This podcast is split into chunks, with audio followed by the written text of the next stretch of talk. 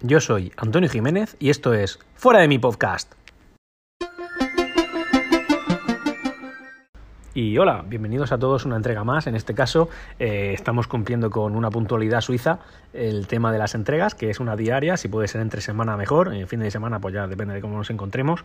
Y en este capítulo de lo que os quiero hablar es de cómo cargo yo mis dispositivos.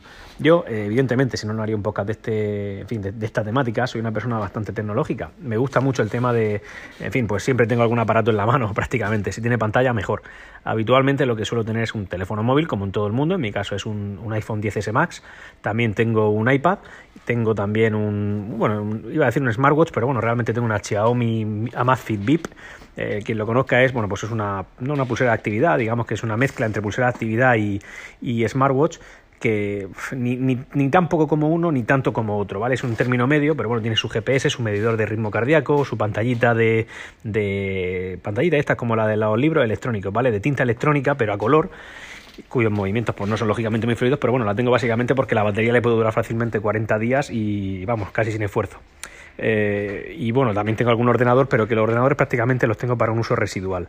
Lo que, lo que sí suelo usar, como digo mucho, es el iPad y también, el, evidentemente, el teléfono móvil. Y eh, yo soy muy maniático con el tema de las cargas tengo varios dispositivos en los que los puedo cargar, ¿vale? Porque como bien sabemos, eh, los iPhone a partir del 8, si mal no recuerdo, es decir, el 8, el 8, el 8 Plus, el 10, el 10S, el 10R y el 10S Max tienen carga inalámbrica. Es, es un dato importante porque la uso y la uso bastante. Es muy cómoda, pero sí que es verdad que tengo que decir que le encuentro algún fallo en mi, a mi forma de ver. No por los terminales, no por los cargadores, sino por, por la practicidad. Y es que cuando está cargando, pues tú el teléfono lo tienes con una usabilidad limitada. Y esto es porque, claro, esto está, digamos que como es carga inalámbrica, aunque realmente es carga por inducción, el teléfono está cargando mientras mantiene cierto contacto cercano con el cargador en sí. Entonces, si en algún momento está cargando y te llaman, pues esa carga tienes que interrumpirla. Y eso es lo que, entre comillas, hace que yo no le tenga mucho aprecio a la carga, a la carga inalámbrica, aunque evidentemente se reconoce que es, una, es un sistema muy práctico, es un sistema que te deja cargarlo sin tener que complicarte, no sacas cables, simplemente lo dejas sobre la base. Como digo, en la mesilla de la cama tengo una de 5 de 5 vatios que carga a la misma velocidad que el cargador original del teléfono que tengo y bueno, pues una carga un poco lenta, pero bueno, también es solvente y la verdad es que para por las noches viene muy bien. Luego además tengo una base de otra carga inalámbrica de 7,5, ¿vale? Para en caso de tener un poco más de prisa poder acudir a este aparato y, en fin, pues cargar a una velocidad mayor. Insisto, esto sería por carga inalámbrica. No es que la evite, pero sí que es verdad que si tengo previsto eh, usar el móvil en los momentos en los que lo necesite mientras se carga, pues en este caso sí que lo evito estos cargadores. Porque para eso tengo un cargador de iPad sin iPad. Tuve un iPad una vez con cargador Lightning que eh, lo bueno que le aporta carga y carga con cable, pero a gran velocidad al, al iPhone, porque porque es compatible con carga rápida, pero sí que es verdad que no con el cargador que viene de manera original. Un cargador de iPad normal con cable Lightning sería válido para este caso y ahí sí que carga bastante rápido. Por lo tanto, si tengo previsto usarlo, pues para no interrumpir la carga en medio del proceso, lo que hago es usar el cable. Luego, eh, además, lo que tengo es, bueno, yo trabajo en una oficina y en esa oficina donde me paso, pues, lógicamente, la mayor parte del día. Y ahí lo que tengo es el cargador original del iPhone. Es decir, el teléfono pues lo cargo habitualmente en esta oficina y eh, entonces lo que, lo que hago es tener el que, digamos que el cargador más original y más homologado por la marca del, del fabricante de esta manera y cumpliendo con las manías que, que, yo tengo con el tema de las cargas, pues bueno, lo que hago es que la mayoría de las cargas semanales que hago de mi aparato, de mi, fin, de mi terminal, concretamente el móvil, eh, pues los hago con el cargador original de, de, manera que si el, yo que sé, hay muchas veces que compras cargadores porque te gustan, los ves por alguna tienda, los ves por Amazon y tú los compras, pero luego no son los más adecuados para cargar el dispositivo. ¿Cuáles son? Pues lógicamente los de la marca, los de la marca que fabrica el dispositivo, así que yo tiendo a confiar mucho más en los cargadores, en este caso de la marca de mi teléfono.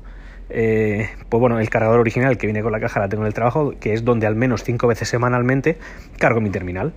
Y nada, y esto es simplemente para cumplir una serie de manías que yo tengo con el teléfono. Y es que eh, a mí no me gusta cargar el teléfono si no ha bajado la batería, si no la batería no está eh, al menos por debajo del 30%. Luego, además, no me gusta cargarla, o perdón, desconectar la carga si no está por encima del 80%. Preferiblemente, evidentemente, llegando al 100%.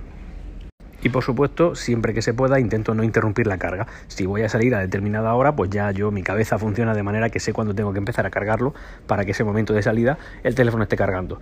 De esta manera, en general, yo creo que estoy cumpliendo con la mayoría de estándares recomendados sobre el tema de cómo cargar bien tu dispositivo. ¿Por qué? Pues porque, hombre, al final la batería sabemos todos que aproximadamente para que esté sana tiene que cumplir o tiene que estar por debajo de 500 ciclos de carga y a los 500 ciclos lo normal es que la tengas que cambiar. Así que cuanto más podamos prolongar este periodo, pues hombre, mejor que mejor. Y además luego pues tenemos el otro dispositivo que uso habitualmente, que es el, iPad en este caso, una tableta, la uso habitualmente, de hecho para mí es sustitutiva del ordenador. Imagino que para ciertos oficios es necesario un ordenador, pero puedo decir que para el 99% de las cosas de una familia, o sea, del consumo de Internet, del consumo de aparatos de una familia, está cubierta de sobra con una tableta de, de de este tipo y esto es lo que yo lo que yo uso. Pues esto simplemente es a demanda. El terminal lo uso mucho o sea la tableta la uso mucho. Eh, al cabo del día pues hombre no, sé, no sabría cuantificártelo en horas pero sí que lo puedo usar bastante. Y nada cuando necesita carga la pongo y cuando ha terminado pues lo dejo de usar. Y luego tenemos como comento el dispositivo de, de, reloj de el, el Amaz Fitbit que básicamente te lo tengo por el tema de la batería. A mí tener, hombre, ya, ya tener que cargar bastante diariamente ciertos aparatos como para encima el reloj, que es una cosa que, que, bueno, uso no a diario, es decir, continuamente y que además es la que me despierta por las mañanas porque vibra.